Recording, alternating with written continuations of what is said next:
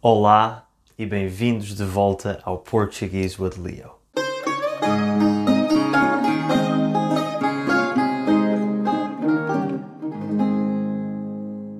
Há mais ou menos um mês fiz um episódio sobre provérbios portugueses. Nesse episódio fiz a distinção entre provérbios e expressões idiomáticas e ensinei-vos sete dos provérbios mais usados na língua portuguesa. Se ainda não ouviram esse episódio, sugiro que o façam. É o episódio número 7. Pois bem, hoje vamos falar sobre aquilo de que não falámos no outro episódio, vamos falar sobre expressões idiomáticas, mas antes de começarmos a lista de expressões idiomáticas que tenho para vocês, quero só relembrar a definição de expressão idiomática. Uma expressão idiomática, conhecida como idiom em inglês, é uma frase que tem um significado diferente do seu significado literal e que é usada para descrever situações do dia a dia. Muitas vezes, as expressões idiomáticas têm origem popular, mas, ao contrário dos provérbios, não escondem nenhuma lição de moral. Existem expressões idiomáticas em todas as línguas e normalmente são muito diferentes em cada língua e não fazem sentido se as tentarmos traduzir literalmente. Por exemplo, a expressão portuguesa pôr paninhos quentes é uma expressão que significa dizer algo de forma excessivamente delicada, evitando falar de temas sérios ou desagradáveis. A tradução literal desta expressão seria to put warm cloths, o que não faz sentido em inglês, e a expressão equivalente em inglês é to sugarcoat, que em português seria revestir de açúcar, o que também não faz sentido. Hoje vamos aprender nove expressões idiomáticas e, tal como no episódio sobre os provérbios, eu vou dar-vos a expressão equivalente em inglês de cada uma delas para vos ajudar a perceber melhor o seu significado e em que situações é que são utilizadas.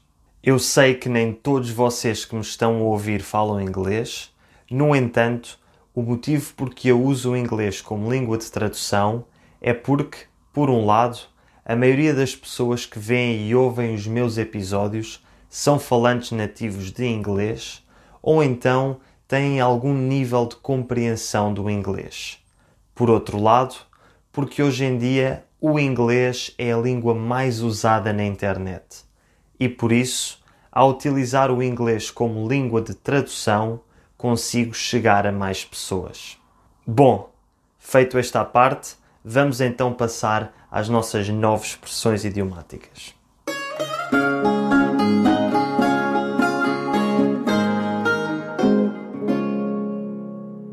A primeira expressão é uma expressão muito típica de Lisboa, a minha cidade, e é a seguinte: meter o rocio na petesga.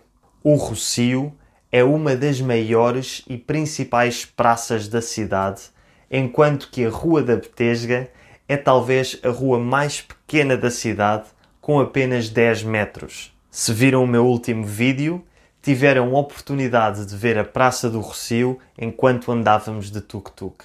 Normalmente, diz-se que alguém está a tentar meter o rocio na Rua da Betesga quando está a tentar fazer alguma coisa impossível, tal como seria impossível o rocio caber na Rua da Betesga. A segunda expressão idiomática também está relacionada com Lisboa e é a seguinte: Resvés Campo de Ourique. Normalmente, diz-se que uma coisa aconteceu resvés campo de Ourique quando aconteceu por muito pouco, quando foi à justa ou por um triz. Por exemplo, se num jogo de futebol ambas as equipas estão empatadas e uma delas marca gol no último minuto e ganha, pode dizer-se que essa equipa ganhou resvés campo de Ourique.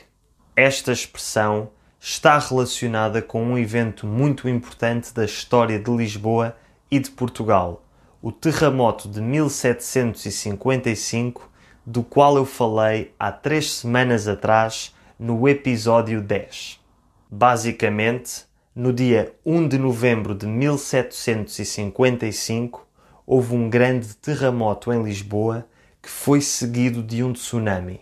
E esse tsunami destruiu toda a Baixa Lisboeta, tendo chegado muito perto da zona de Campo de Ourique. Essa zona escapou à destruição por muito pouco e por isso diz-se que uma coisa é resvés Campo de Ourique quando acontece mesmo à justa por muito pouco. Outra expressão engraçada com o mesmo significado é dizer que foi por uma unha negra. A nossa terceira expressão é muito útil agora para os meses de inverno e é a seguinte: está a chover a potes. Esta expressão é muito fácil de perceber e significa que está a chover muito, como se estivessem a ser despejados potes de água. A expressão inglesa equivalente é muito engraçada e é a seguinte: It's raining cats and dogs. A quarta expressão também está relacionada com a chuva e é a seguinte: Podes tirar o cavalinho da chuva. Normalmente, dizemos a uma pessoa que ela pode tirar o seu cavalinho da chuva quando tem uma expectativa irreal que não se vai realizar. Por exemplo, eu achava que este ano, em 2020, ia viajar muito, mas tive de tirar o meu cavalinho da chuva porque este ano não deu para ir para lado nenhum. Acredita-se que esta expressão tenha origem brasileira no século XIX, o cavalo era o principal meio de transporte e quando uma pessoa ia visitar outra, deixava o seu cavalo à porta de casa. Se começasse a chover, o anfitrião, ou seja, o dono da casa, a pessoa que está a receber a visita, dizia ao seu convidado, ou seja, a pessoa que está a visitar, que este poderia ir tirar o cavalinho da chuva, já que a visita ia ser longa e ele não ia voltar para casa tão cedo. Em inglês, a expressão mais parecida seria Don't hold your breath. A nossa quinta expressão é a seguinte: ficar a ver navios. Esta expressão corresponde à expressão em inglês The ship has sailed e normalmente usa-se quando queremos obter alguma coisa e por muito pouco não conseguimos e ficamos a ver navios. Perdemos a oportunidade. Por exemplo, pegando no exemplo da expressão anterior, eu este ano queria viajar, mas fiquei a ver navios.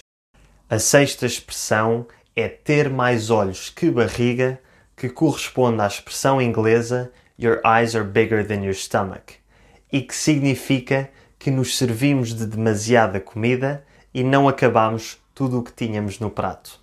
É uma expressão que os pais usam muito com os seus filhos quando estes não acabam a comida que têm no prato.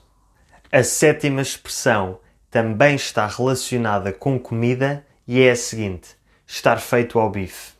Esta expressão usa-se quando estamos metidos numa situação grave e sem solução à vista e corresponde à expressão inglesa to be toast. Por exemplo, se eu estiver na rua sem guarda-chuva e começar a chover a potes, digo estou feito ao bife. Outras formas de dizer isto são estar em apuros, estar em sarilhos, estar tramado, estar lixado ou simplesmente estar feito. A oitava expressão é ter dor de cotovelo, que significa ter ciúmes ou inveja de alguém. A expressão equivalente em inglês seria to be green with envy, e em português temos outra expressão ainda, ainda mais parecida à expressão inglesa, ficar verde de inveja. Finalmente, a última expressão é uma expressão muito engraçada e muito portuguesa. São muitos anos a virar frangos. Para aqueles de vocês que não o sabem, o frango assado é uma comida muito típica e muito apreciada em Portugal. Normalmente, o frango é assado numa grelha de churrasco e para ficar bem assado dos dois lados é preciso virá-lo. Pois bem, esta expressão nasceu com os assadores de frangos que, depois de muitos anos a virarem frangos, ganhavam muita experiência nessa tarefa e usa-se para dizer que alguém tem muita experiência numa determinada atividade ou então que tem muita experiência de vida. Em inglês, a expressão equivalente seria Not my first rodeo. Por isso já sabem, da próxima vez que algum português elogiar alguma coisa que vocês façam ou digam, podem responder: são muitos anos a virar frangos. Não é a coisa mais humilde de se dizer, mas é muito engraçada e a outra pessoa vai se rir de certeza.